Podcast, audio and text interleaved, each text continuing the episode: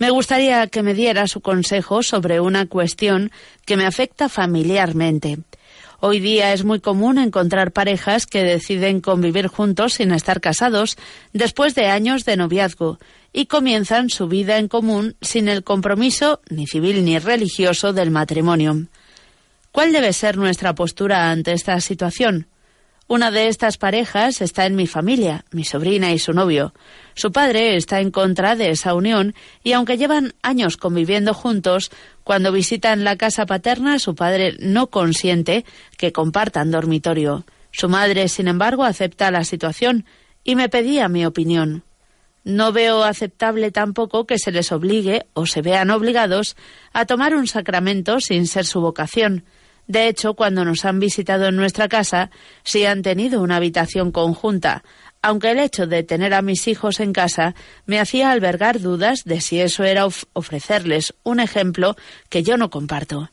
En realidad, aproveché la situación para hablar con ellos de mi punto de vista de esa situación, que ellos fuera de casa pueden conocer y a la que a lo mejor se tienen que enfrentar en el futuro. ¿Hasta qué punto es moral rechazar a las personas porque no piensen como nosotros? No deberíamos aceptar a personas de otras creencias, religiones o con falta de las mismas. Le agradecería que me iluminara en estas reflexiones. Muchas gracias. Un abrazo afectuoso. Bueno, esta, esta consulta de una u otra manera ha llegado con, con frecuencia. ¿eh?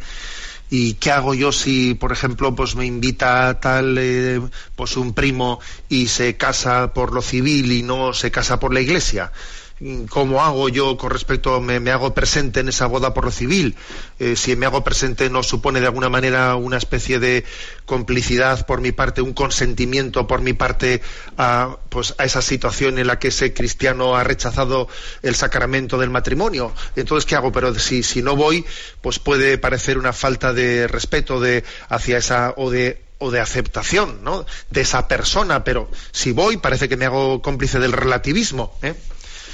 Bueno, eh, yo creo que la clave, la Iglesia quizás no, lo, oportuno a la hora de aconsejar no es dar un recetario, eh, un recetario sobre, pues mira, eh, si debes de ir a este sitio, pero no vayas al otro, o cuando venga tu hijo a casa actúa de esta manera o actúa de la otra. Mm, me refiero pues a ese, caso que ha puesto pues que, lo recibe eh, como si en una misma habitación o se ponen en dos habitaciones. A ver yo creo que por parte de la iglesia eh, la respuesta no es tanto dar un recetario a ese tipo de cuestiones que cada uno tendrá que ver y aplicar en sus circunstancias concretas. Pero yo creo que por parte nuestro sobre todo lo que lo que hay que iluminar es la importancia de cuidar dos principios. Dos principios. Entonces por una parte está el principio de decir a ver, yo, mm, yo debo de querer a las personas tal y como, tal y como son. No puedo estar esperando a que, no debo de estar esperando a que cambien y se conviertan plenamente para empezar a quererlas. No, tenemos que partir de la situación en la que todos estamos y, y que todo el mundo entienda que yo quiero incondicionalmente a las personas desde la situación en la que están. Luego ya iré ¿eh? acompañándoles pues para que para que vayan creciendo y abriéndose hacia una comprensión más plena de lo que es el matrimonio, de lo que es el don de Jesucristo en el sacramento, etcétera. ¿eh? Pero por lo tanto creo que eh, el mensaje que transmitamos por las actitudes que hagamos tiene que ser un mensaje en el que, que, les quede claro que las personas son queridas. Por otra parte, también lo que ha dicho el oyente es cierto. Si yo estoy forzando forzando a mis hijos a, o, a un conocido o a quien sea, ¿no? Pues a recibir un sacramento cuando él no lo recibiría y lo va a recibir más por mi presión que por su convencimiento, mal vamos, ese es un sacramento mal recibido. ¿Eh? O sea que este es un punto importante.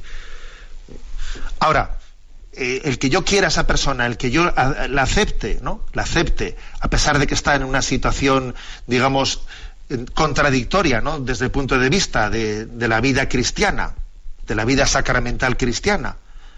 El hecho de que yo la acepte y la quiera eh, en la situación que está, aunque sea irregular, eso no quiere decir que yo acepte, pues por influjo del relativismo, esa situación. No, no, no, no debo de, no debe de suponer el querer a una persona incondicionalmente aceptar unos principios equivocados o como si fuese lo mismo una cosa que, que la otra. Lo importante es quererse. No, no es verdad. No es verdad. Con lo cual, pues tendrá que haber al mismo tiempo pues lo que el oyente eh, expone que él ha hecho, bueno, pues si voy a aprovechar esto para hablar a mis hijos y decirles una palabra, pues para que sepan que si viene a casa tal persona que no está casada y no está en esta situación, pues mis hijos digan, oye, les queremos, es tal, pero, pero obviamente sabemos que, el ideal nuestro eh, pues es distinto, es unirnos en Jesucristo, etcétera, etcétera, etcétera. Es decir, que cada uno tiene que ver cómo hace la catequesis que tiene que hacer para no caer en el relativismo, esa catequesis hay que hacerla adintra de la familia y también apostólicamente hacia los otros. ¿eh? Porque igual también dice, bueno, pero igual no, no, se lo puedo decir el primer día, porque si yo hacia esa persona que vive, digamos, fuera del ideal cristiano, le suelto el primer día que tú, tú vives en pecado y pam, pam, pam, pam, pues igual Mm, requiero primero mm, ganar con ella la confianza suficiente para poder decírselo sin que se pegue un rebote. O sea, también tendré que tener la capacidad de ganar en empatía, en empatía, para que lo que después yo le diga, el testimonio que voy a darle, pues pueda ser recibido, pues pueda ser bien acogido, sin que sea mal interpretado como que le estoy atacando. O sea que estos dos principios son delicados, pero los dos hay que integrarlos. Transmitir que a las personas las queremos incondicionalmente, pero al mismo tiempo no hacernos, no, hacer de eso una, una excusa para el relativismo, o al revés, ¿eh? proclamar unos, unos, o sea, tener claro ¿no? la, la vivencia de unos principios sin que eso sea excusa para faltar a, a, la caridad o para transmitir un mensaje a las personas como de como si como si nuestros principios morales no, nos impidiesen quererlos, ¿no? quererlos y aceptarlos. Ese equilibrio hay que realizarlo. ¿Eh? Y cada uno pues tendrá que discernir, pues mira, yo haré esto hablando con mis hijos, les acogeré de esta manera, etcétera, pero integrando ambas cosas.